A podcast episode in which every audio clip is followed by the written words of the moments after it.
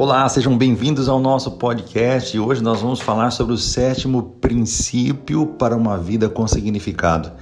E esse princípio é um espírito quebrantado e um coração contrito. No Salmo 51, versículo 17, diz assim: Os sacrifícios que agradam a Deus são espírito quebrantado, um coração quebrantado e contrito, ó Deus, não desprezarás. Um coração quebrantado e contrito, ó Deus, não desprezarás. Aqui está falando claramente de humildade. Humildade é um estado de espírito. Não tem a ver com a condição financeira de uma pessoa, mas sim espiritual. Não há como ter uma vida com significado sendo soberbo, sendo arrogante. Não há sentido em viver com o coração endurecido. E este é um dos maiores segredos de Davi, a humildade. Ele tinha um espírito quebrantado e um coração contrito diante de Deus. Ele compreendia que era preciso oferecer o coração a Deus sempre com quebrantamento. Isso fala de humildade diante de Deus e da capacidade que temos de nos render a Ele, de não resistir ao agir dele em nossas vidas, de receber dele sua instrução, sua correção, e a sua disciplina. E tudo isso foi testado em Davi, principalmente depois que ele pecou com Batseba contra Urias. E essa história nos ensina um princípio que decisões erradas trazem resultados trágicos. Veja o que diz no segundo livro de Samuel, capítulo 11, versículo 1. No tempo em que os reis costumavam a sair para a guerra, Davi ficou no palácio. Davi decidiu não ir para a guerra. Enviou a Joabe seu exército para a batalha contra os filhos de Amon. A ênfase do texto deixa clara a intenção de criticar a decisão de Davi de não ter acompanhado seu exército naquela batalha. E quando passeava no terraço da casa real, e viu uma linda mulher se lavando. Atraído por ela, mandou que a trouxesse para o palácio, mesmo já tendo sido informado que ela era casada com Urias, o Eteu. Deitou-se com ela, cometeu adultério e ainda por cima deixou-a grávida. Ele fez uma escolha e não pensou nas consequências que viriam. É muito comum vermos as pessoas fazerem suas escolhas em busca de prazer sem pensar nas consequências que essas escolhas vão trazer. Infelizmente, isso tem afetado muitos casamentos, muitas amizades, a vida profissional, a vida financeira, especialmente muitos ministérios. No calor das emoções, tomamos decisões que trarão consequências terríveis que vão trazer resultados e conflitos e dramas até mesmo na família. O peso das nossas decisões é muito grande e se queremos viver uma vida com sentido, precisamos de uma vez por todas entender que a humildade é importante na hora de tomar a decisão. A prudência é uma ferramenta dada por Deus para nos fazer medir as consequências de nossas decisões, dos nossos atos, das palavras e pensamentos e até mesmo as emoções que nós sentimos. A história de Davi e de seu adultério com Batseba serve para demonstrar que na vida nossas decisões trazem consequências. Quantas vezes você comprou algo que não precisava e depois se arrependeu amargamente? ou falou algo que não deveria em momentos é, ou lugares ou para pessoas erradas. Infelizmente, não temos uma borracha que seja capaz de apagar o passado e nos livrar das consequências dessas decisões erradas. Nos relacionamentos, as consequências de decisões erradas não são menos perigosas, você sabia disso? Quando entregamos a relacionamentos íntimos, seja num relacionamento amoroso ou até mesmo numa amizade, e a gente vai apenas pela aparência, sem antes observar os sinais de perigos que estão à vista e sem conhecer a essência daquela pessoa, podemos estar gerando uma expectativa que não será correspondida e, e nos machucarmos com isso e saímos muito feridos. Se não bastasse o adultério, para esconder o seu pecado, Davi comete o homicídio de Urias. A estratégia de Davi parecia ter funcionado, mas na verdade as coisas ficariam piores para todo mundo. Basta uma decisão errada para que as coisas fujam completamente do controle e sejamos capazes de fazer coisas que iremos nos envergonhar, como foi o caso de Davi. Quem sabe você está vivendo um momento decisivo da sua vida. Você precisa fazer uso da prudência para medir as consequências desta decisão que você está prestes a tomar. Ei, você precisa medir os prós e os contras dessa decisão, os benefícios, mas também os prejuízos. Use a prudência antes de decidir, não haja pela emoção. Nas decisões que tomei em minha vida, muitas delas foram inconsequentes. Tive muitas decisões sábias, muitas, mas algumas delas inconsequentes. E foram nessas decisões inconsequentes que eu pude aprender muitas lições as mais dolorosas não foram aquelas que me fizeram muito mal, mas foram aquelas que fizeram mal para minha família. Que fizeram pessoas que eu amo sofrer. Quando sofremos as consequências sozinhos, já é doloroso. Mas quando as pessoas que dependem de nós sofrem juntos, então a dor é insuportável e tudo o que queremos é nos livrar dessas consequências. Mas só que a vida não dá tréguas. Por mais que Deus nos perdoe dos nossos erros, dos nossos pecados, das nossas falhas, as consequências ficam e elas são dolorosas. É por isso que Davi é repreendido pelo Senhor. Deus usa o profeta Natã para repreender Davi por causa do seu grave pecado.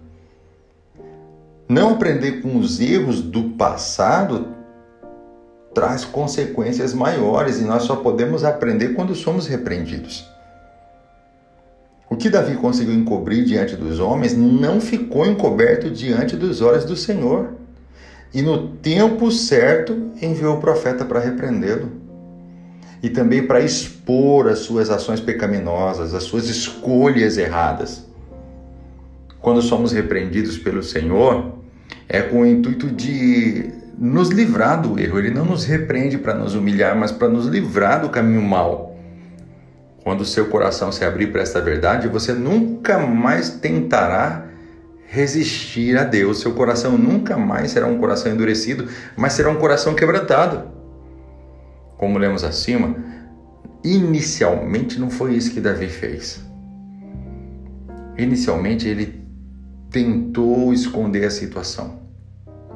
Mas logo depois o profeta trabalha na vida dele e ele abre os olhos. As consequências do pecado de Davi não afetariam apenas a ele, não afetariam somente a Batseba, mas afetaria também o bebê que nasceria, mas morreria e afetaria toda a sua família por um longo período, porque lá na frente, Absalão, em consequência do pecado de Davi, também trai o pai dele. A morte do filho de Betseba, que estava sendo gerado por fruto desse pecado, é uma das consequências. Depois, a espada jamais se afastou da casa de Davi. Assim como Urias foi morto de forma violenta, assim também a violência também não se apartaria da casa dele. E, como eu disse antes, Absalão assassinaria o seu próprio irmão Amon como vingança por esse ter abusado da irmã Tamar. Ele tomaria as mulheres de seu pai de, à vista de todo mundo para humilhar o seu pai. e depois também se rebelaria contra o seu pai, tomando dele o trono. E no final, Absalão é morto por Joabe. E Davi vê que a espada não se aparta da casa dele por consequência de um pecado. Nossas decisões têm consequências. Veja o caso de Saul. Ele foi repreendido pelo profeta Samuel. Davi já foi repreendido pelo profeta Natan. Davi acabou alcançando o perdão do Senhor, porque se arrependeu, coração quebrantado e contrito. Saul não. Teve um fim trágico, vergonhoso, não só ele como toda a sua casa. A dor da queda é terrível. A queda é algo muito difícil de se levantar. O trabalho depois é dobrado para você restaurar a posição que você estava. Há um esforço maior para recomeçar do que para começar. Porque o peso da desconfiança e do fracasso passado o acompanha e são muito grandes. Mas para quem está caído, tudo o que é necessário é apenas uma oportunidade. E é o que Davi queria: uma oportunidade de recomeçar. E não só isso, ele queria também uma oportunidade de ensinar os transgressores o caminho reto. Ele promete usar a sua experiência negativa com a graça de Deus para poder abençoar a vida de outras pessoas que estavam indo para o mesmo caminho, para abrir os olhos dessas pessoas. Ele usa a sua experiência de pecado, de queda, para ajudar outros a não caírem no mesmo erro que ele caiu. Ou seja, uma vez perdoado e restaurado, Davi ensinaria os outros o caminho do Senhor para que eles louvassem a Deus. E a partir dessa experiência de arrependimento, olhar para frente com a visão de um propósito bem definido. Não deixar que os outros caiam no mesmo erro que ele. Assim também é com a gente. Os erros que nós cometemos no passado são, na verdade, nossa autoridade para ensinar outros a não errarem. Um grande aprendizado para todos nós. Compartilhar os que com os que estão caídos a nossa experiência de superação de um fracasso, de um erro, de uma queda. Mostrar que é possível recomeçar ainda que pareça algo impossível. O sofrimento pode servir como restauração para aqueles que estão passando por situações difíceis. Isso nós aprendemos com Davi. Os sacrifícios que Deus deseja são pessoas que têm um espírito quebrantado. É o que é necessário para recomeçar, para se levantar de uma queda, de uma decisão errada. Como diz o Salmo 51, 17, um coração quebrantado e contrito Deus não despreza. Quando no teu coração existe um arrependimento sincero, você reconhece que pecou contra um Deus bondoso e cheio de misericórdia, você quer se levantar para poder passar essa experiência para aqueles que estão em pecado ainda. Então Davi encontra um propósito na dor. Ele vai usar toda a sua experiência para ajudar outras pessoas, a levantar outras pessoas. Mas isso só é possível quando a gente vence o orgulho. O orgulho de ser tratado, corrigido, instruído. O orgulho, em algumas situações, pode até ser considerado como arrogância, insolência, brutalidade. E com certeza, uma grande barreira para quem quer viver uma vida com significado. Um homem ou uma mulher orgulhosa jamais será levantado por Deus para representá-lo. Vou repetir: um homem e uma mulher orgulhosos jamais serão levantados por Deus para representá-lo nessa terra. Davi caiu no laço do engano de Satanás após ter realizado muitos feitos ele obteve muitas vitórias, muitas. Você vê isso lá em 2 Samuel capítulo 24, versículo 1. E ele fez o censo. Pensou que fazendo o censo de toda a nação, Deus aprovaria a sua atitude. É provável que o povo aprovasse o desejo pecaminoso de Davi de recensear todo o povo, porque o próprio povo também foi castigado por Deus. É como se eles estivessem tomados de um espírito de orgulho nacionalista, achando que as vitórias que eles tiveram veio das mãos deles e não do Senhor. E eles acabaram com isso participando também do pecado de Davi, ficando todo mundo sujeito ao castigo. Veja o que diz lá em 2 Samuel capítulo 21, versículo 7. E esse negócio também pareceu mal aos olhos de Deus, pelo que feriu a Israel. Veja, não feriu apenas Davi, feriu a Israel. O orgulho, visto como um erro, foi visto até pelo insensível Joabe. Joabe percebeu que esse censo do povo não ia dar certo, que algum pecado estava envolvido nisso e que a culpa viria sobre Israel. Mas Davi insistiu. E ao numerar o povo, ele estava procurando exaltar sua própria pessoa, exaltar o seu poderio militar. Ele já estava dizendo que foi o braço forte dele que fez e não do Senhor. E você sabe, foi Deus quem deu a vitória para Davi. Todas as nossas conquistas, as nossas vitórias, nós, nós consagramos a Deus. Nós nunca podemos esquecer que tudo que temos e tudo que somos vem dele. Não podemos nos gloriar no nosso braço forte, nas nossas finanças, na nossa beleza, na nossa inteligência, no nosso poder, mas no braço forte do Senhor. Davi deveria se lembrar de que todas as vitórias de Israel vieram pela mão do Senhor. De igual modo, o crente nunca deve se gloriar em sua própria grandeza no reino de Deus mas sempre nas suas fraquezas, porque o poder de Deus opera nas nossas fraquezas. Nós somos assim. Nós muitas vezes queremos nos engrandecer, mas nós precisamos entender que o orgulho precede a queda.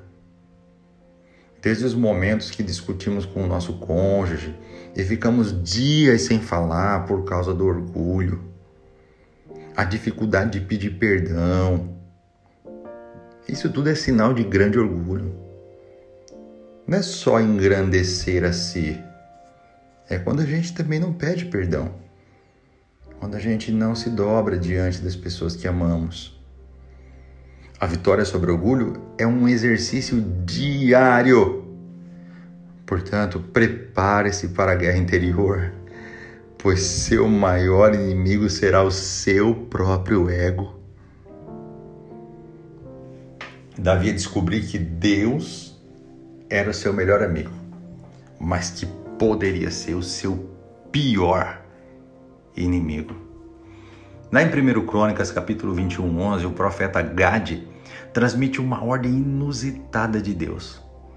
Davi deveria escolher sua própria punição.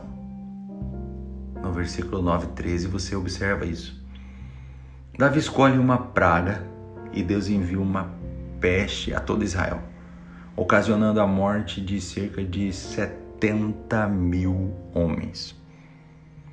Em 1 Crônicas 21, 13, vai dizer isso para a gente. O profeta Gade ouve da boca de Davi o seguinte: Estou em grande angústia, caia eu, pois, na mão do Senhor, porque são muitíssimas as suas misericórdias mas que eu não caia nas mãos dos homens. Preste bem atenção, vou ler novamente.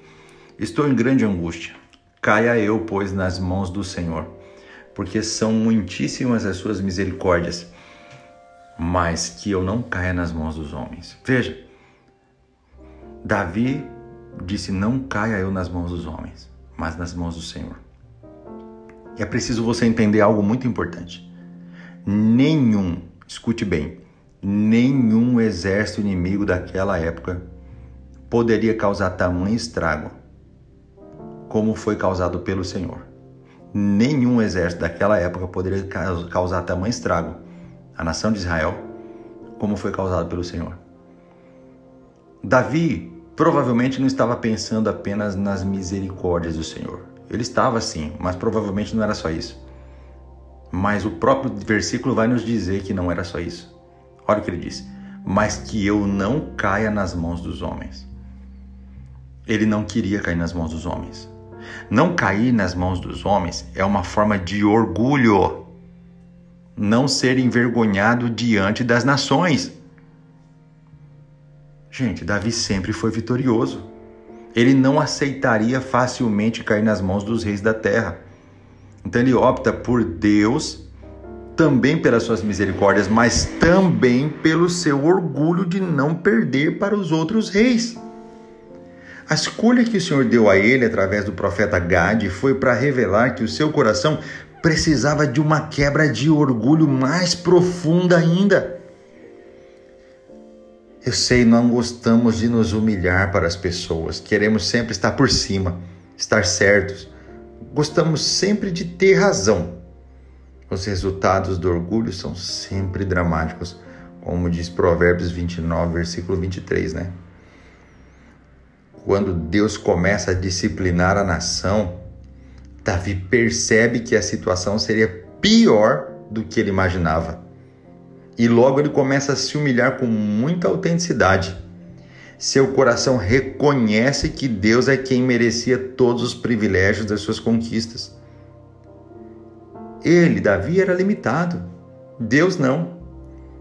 E menosprezar o poder de Deus de trazer disciplina em comparação às nações vizinhas foi um resultado de um orgulho ferido. Ele não queria cair nas mãos das nações. Mas Deus causou um estrago muito maior do que qualquer nação. O Senhor é o Deus que pode se compadecer, mesmo daqueles que merecem ser castigados. Eu vou repetir isso para você. O Senhor é um Deus que pode se compadecer, mesmo daqueles que merecem ser castigados. Por quê? Por causa do seu amor, da sua misericórdia, da sua compaixão. Deus pode abreviar ou até mesmo cancelar um castigo que ele aplicar quando ele percebe que é um coração humilde, um coração quebrantado, um coração contrito. Quando ele vê verdadeiro arrependimento, Deus pode até cancelar um castigo que ele aplicar. Mas quando ele vê orgulho, ele mantém a disciplina, com o intuito de quebrantar o coração de uma pessoa. Você se sente uma pessoa orgulhosa? Eu vou perguntar novamente. Você, você mesmo que está me ouvindo, você se sente uma pessoa orgulhosa? Bom, quem sabe você vai dizer que não, ou até que sim. Então vou te fazer uma outra pergunta. Você tem dificuldades de se humilhar? Bom, para você saber disso, é basta você responder a terceira pergunta. Você aceita a correção com facilidade? Ou instrução? Você aceita? Daí nós podemos perceber se o seu coração é ou não um coração quebrantado e contrito. Não estou dizendo de você se tornar tapete do diabo para que ele pise em você. Mas eu estou falando de um coração quebrantado e contrito. É a esse que Deus não desprezarás. Quer ter uma vida com significado? Uma vida com sentido? Coração quebrantado e contrito. Humildade sempre. Deus abençoe você, sua casa, sua família. Não esqueça de compartilhar nas mídias sociais. Até o próximo podcast. Amém?